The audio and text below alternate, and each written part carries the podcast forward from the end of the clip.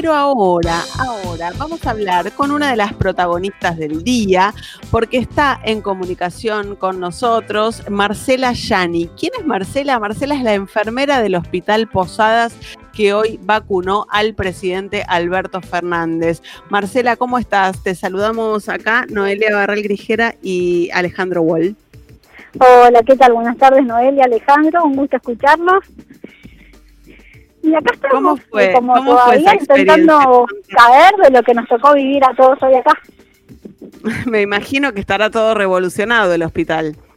Sí, ahora que ya, ya se fue toda la comitiva, digamos que ya se calmó, pero sí, fue una enorme revolución y una sorpresa también, porque nosotros nos enteramos dos horitas antes que el presidente se iba a venir a vacunar. ¿Por qué eso? ¿Por seguridad o porque Sí, yo fue calculo que habrá sido por, por seguridad. Que, calculo que si la gente sabía que le iba a venir, no iba a poder ingresar. Porque ingresó Claro. tranquilamente, como, como una persona más, digamos. Así que Claro.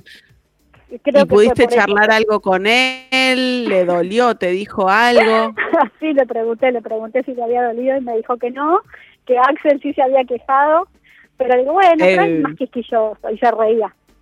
Muy, muy estructurado. fue una linda experiencia, tranquila.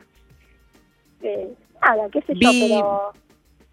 Vi que también en el hospital, ¿Eh? también en el hospital, vi que también en el hospital se vacunó el ministro Ginés González García, Sí. pero me parece que con un compañero tuyo, ¿no? Sí, en realidad es con el licenciado Víctor Fernández, que es mi jefe. Él es el jefe del Ah, vacunatorio.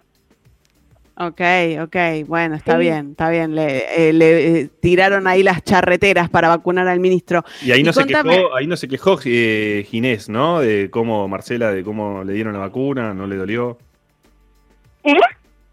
No se quejó le- Ginés, no le dejaron. No, no, no se quejó. Me vino de muy buen ánimo, bien predispuesto para vacunarse y aparte que la vacunación de él también marca algo que es esto de permitir de ahora en más que los mayores de 60 se puedan empezar a vacunar cuando la vacuna llegue para todos.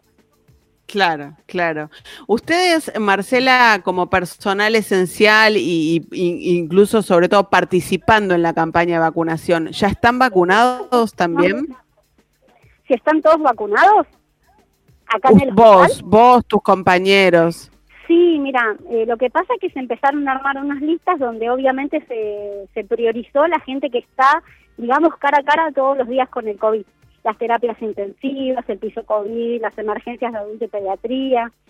Eh, como esta vacuna tiene una logística diferente para ser aplicada, por ahí si venían cuatro personas y faltaba una, esa dosis que se tenía que aplicar la hacíamos distribuyendo entre personal de vacunatorio, que todavía no estábamos en esa lista aunque para que sepan nosotros del vacunatorio también vamos a vacunar a los COVID, le hacemos pruebas de PPD, pero bueno, había compañeros que realmente estaban más expuestos y fue a los que se eligió para vacunar primero. O sea que vos todavía no la recibiste. Sí, sí, yo ya me vacuné porque Ah, ya te digo, faltaba eh, administrar una dosis, quedó y bueno, me tocó. Ok, ok, perfecto. Sí, ¿Y cómo sí. está la situación en el hospital hoy por hoy? Porque sabemos que el Posadas ha tenido varios eh, inconvenientes, sobre todo con el financiamiento, con, con eh, el sostenimiento de, de las condiciones. ¿Cómo está hoy el Posadas? Eh, en cuanto que a lo general o a lo de la vacuna, me decís. No, no, en general, ¿cómo está eh, el edificio? ¿Cómo están las condiciones de trabajo? ¿Cómo están los salarios de ustedes? Sí, son cosas que siempre se pueden llegar a hablar, siempre uno tiende a esperar una mejora. Creo que esta pandemia no- nos tocó, obviamente, muy de cerca a todos nosotros y con una sobreexigencia porque mucha gente enfermó, mucha gente lamentablemente falleció y otra tuvo que pedir licencia. Entonces se sostuvo el hospital casi con el 50% del personal, pero real Claro. el 50% del personal. Y la mayoría de nosotros tenemos dos trabajos. Así que si hay cosas para mejorar, sí, hay cosas para mejorar, pero que acá le ponemos garra, le ponemos garra y yo lo veo bien al hospital. Lo veo con compromiso, con la comunidad, como un referente enorme de la salud pública. Amo este hospital, me formé acá, acá estudié, acá me recibí y, y bueno, y ahora me tocó todo esto, así que más que agradecida. ¿Y aprovecharon para eh, charlar con el presidente de alguna de las necesidades que están atravesando o fue simplemente que se dio la vacuna y, ya está? No, no, no, fue la jornada de, de la vacunación, eh, esto charlar sobre, sobre esto de perder el miedo a la vacuna, de que ojalá que lleguen todas las dosis para que todos se puedan vacunar, no solo el personal de salud esencial, ya todos tendríamos que tener acceso a la vacuna. Y estuvo conversando de eso, se sentó ahí como si fuera en el living de su casa con la gente alrededor, pero la verdad que había tanta gente que yo como que no, no logré escuchar mucho, mucho lo que decía. No, no, pero fue una jornada de vacunación nada más.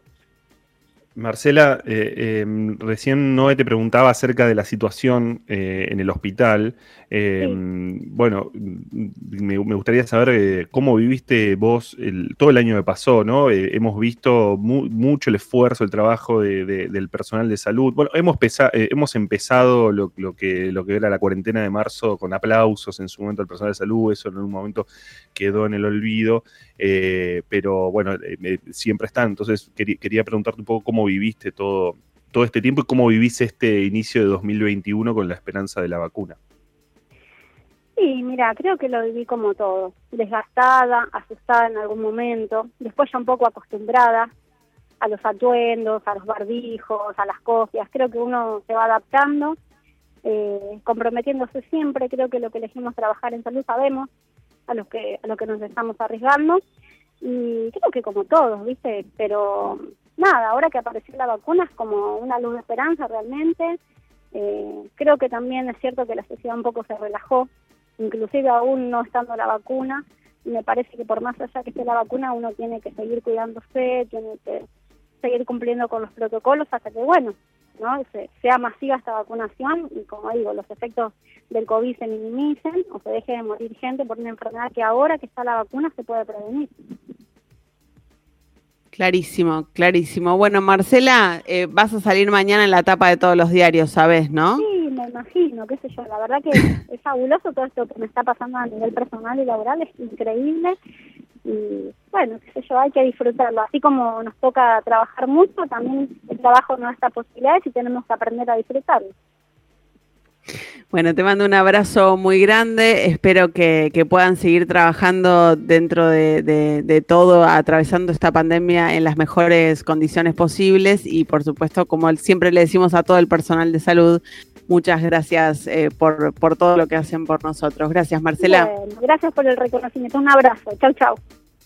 Era Marcela Yani, enfermera del Hospital Posadas, que hoy fue la que vacunó al presidente Alberto Fernández con la Sputnik B, así que eh, mañana seguramente van a ver, hoy mismo, en todas las redes sociales, en todos los portales, sus fotografías.